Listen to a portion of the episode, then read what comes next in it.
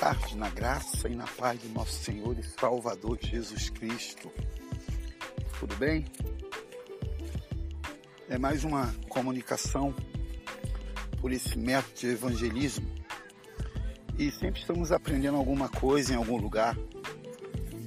É, o nosso ministério, o Ministério Apostólico Santuário de Adoradores, tem uma dinâmica de ensino não é uma dinâmica convencional. Nós temos a filiação é, com o apóstolo Roy Pilley, que é o nosso é o nosso pai, né? Que é a nossa igreja, de paternidade. E tudo aquilo que a gente procura ensinar é porque aprendemos com alguém que aprendeu, que ensinou aquilo que aprendeu. A mensagem é uma mensagem religiosa, uma mensagem apostólica, uma mensagem da Bíblia. O grande problema hoje é uma, uma vez eu, eu fui no encontro com Deus, participei do evento, foi uma bênção para a minha vida. E a gente sabe que todo método funciona num lugar no qual ali foi inspirado. E nem sempre o método que alguma igreja, alguma igreja tem, pode funcionar para outro ministério que não tem. O que eu quero dizer com isso? Nossas mensagens são todas elas inspiradas. Nós não copiamos mensagens de ninguém. Não é porque a gente quer ser melhor do que ninguém, não. Porque a gente tem que aprender. E quando Deus mandou chamar Bezalel pediu que Moisés impôsse as mãos sobre ele. E diz a palavra que Deus deu a Bezalel toda a planta, todo o projeto, toda a instrução para fazer de acordo com a sua vontade. E hoje a gente observa que tem muitos irmãos, né?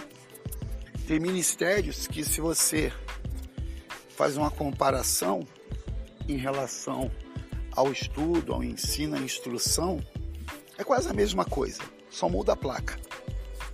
Os trabalhos, as formas de trabalho, é a mesma coisa. É igual, é, é igual igreja que faz campanha e que faz corrente, que faz votos. Qual é a diferença? É só a placa. A placa, o presidente, né? o líder só isso. E a gente percebe que hoje, infelizmente, muitas pessoas ficam assim, até empolgados quando ouve algo novo, porque é o importante. Por isso que o Evangelho, ele é boas novas. O Evangelho é boas novas. Mas as pessoas preferem, às vezes, copiar do que já está pronto. E se você observar na Bíblia, os milagres que aconteceram é, não eram milagres repetitivos. Deus tinha sempre uma situação para um povo, para uma pessoa, para uma cidade. Sempre, sempre, sempre acontecia alguma coisa, mas você vai observar, você vai observar que foram situações diferentes, com pessoas diferentes, mas havia um único propósito. Você vai ver que não existe na Bíblia outro Daniel, outra cova de leões e outro rei. Não. Não. O grande problema hoje é que as pessoas ficam empolgadas com aquilo que, com aquilo que vem, com aquilo que ouve, com aquilo até mesmo que sentem, como se fosse realmente a última coisa que Deus faria. E não é. Deus sempre faz, sempre faz coisas novas, sempre faz coisas novas, de novo e com o novo. Jesus certa vez disse o seguinte: Não se põe vinho novo em odres velho. O que ele quis dizer com isso? Que existe sempre um novo de novo no novo.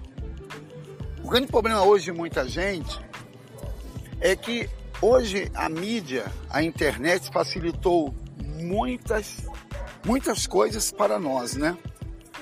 Mas na questão da Bíblia, a inspiração, da revelação, a instrução, é algo individual, pessoal e intransferível.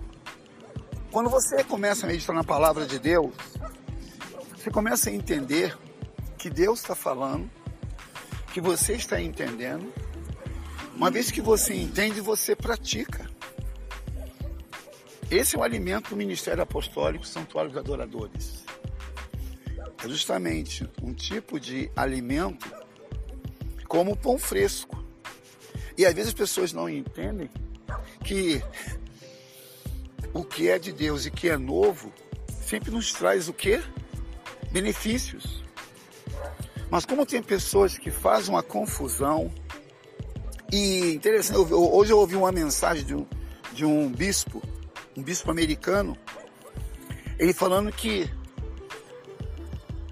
o que é importante para nós, ouvir uma boa pregação, falar de uma boa pregação, estar numa boa pregação, e o bispo dizia: nada disso é importante a não ser que haja oração. Aí ele explica: você pode deixar de pregar, você pode não ouvir uma pregação, você pode não estar no lugar de pregação, mas a oração ela, ela é algo que não podemos negligenciar e nem podemos deixar de fazer, porque a oração é a respiração diária. A oração é o pão nosso de cada dia. Então, para você entender esse princípio, é um princípio de revelação, é um princípio de instrução. E não adianta, não adianta você querer buscar ideias em outro lugar, enquanto na sua casa você tem que se alimentar e repetir aquilo que você está entendendo. Sabe o que eu entendo quando você vai buscar em outro lugar o tipo de alimento? É que é onde você está, você não está entendendo o que está sendo ministrado. E é muito bom quando você está num lugar que você entende. Quando eu entendo, eu faço. Eu até já expliquei, já ensinei sobre isso, que a palavra ouvir no hebraico é ouvir, entender e fazer. Então, quando eu entendo aquilo que eu estou ouvindo, eu consigo funcionar de acordo com o que Deus está querendo. É muito difícil isso, você entender que Deus está falando pela sua razão. E o nosso problema é a nossa humanidade. A nossa humanidade carnal, a nossa humanidade racional, a nossa, nossa humanidade, que para querer entender. Interessante que hoje tem muitos crentes desviados na casa do Pai. Muitos crentes deveriam, muitos crentes deveriam estar entendendo, entendendo, entendendo e praticando. Então, essa reflexão da tarde, eu vou postar no meu podcast daqui a pouquinho. E, e, e põe em prática, põe em prova. O que eu falo, eu não falo que eu sou melhor do que ninguém, não, irmão. Eu tenho um pai que me instrui, que me ensina, que me chama a atenção.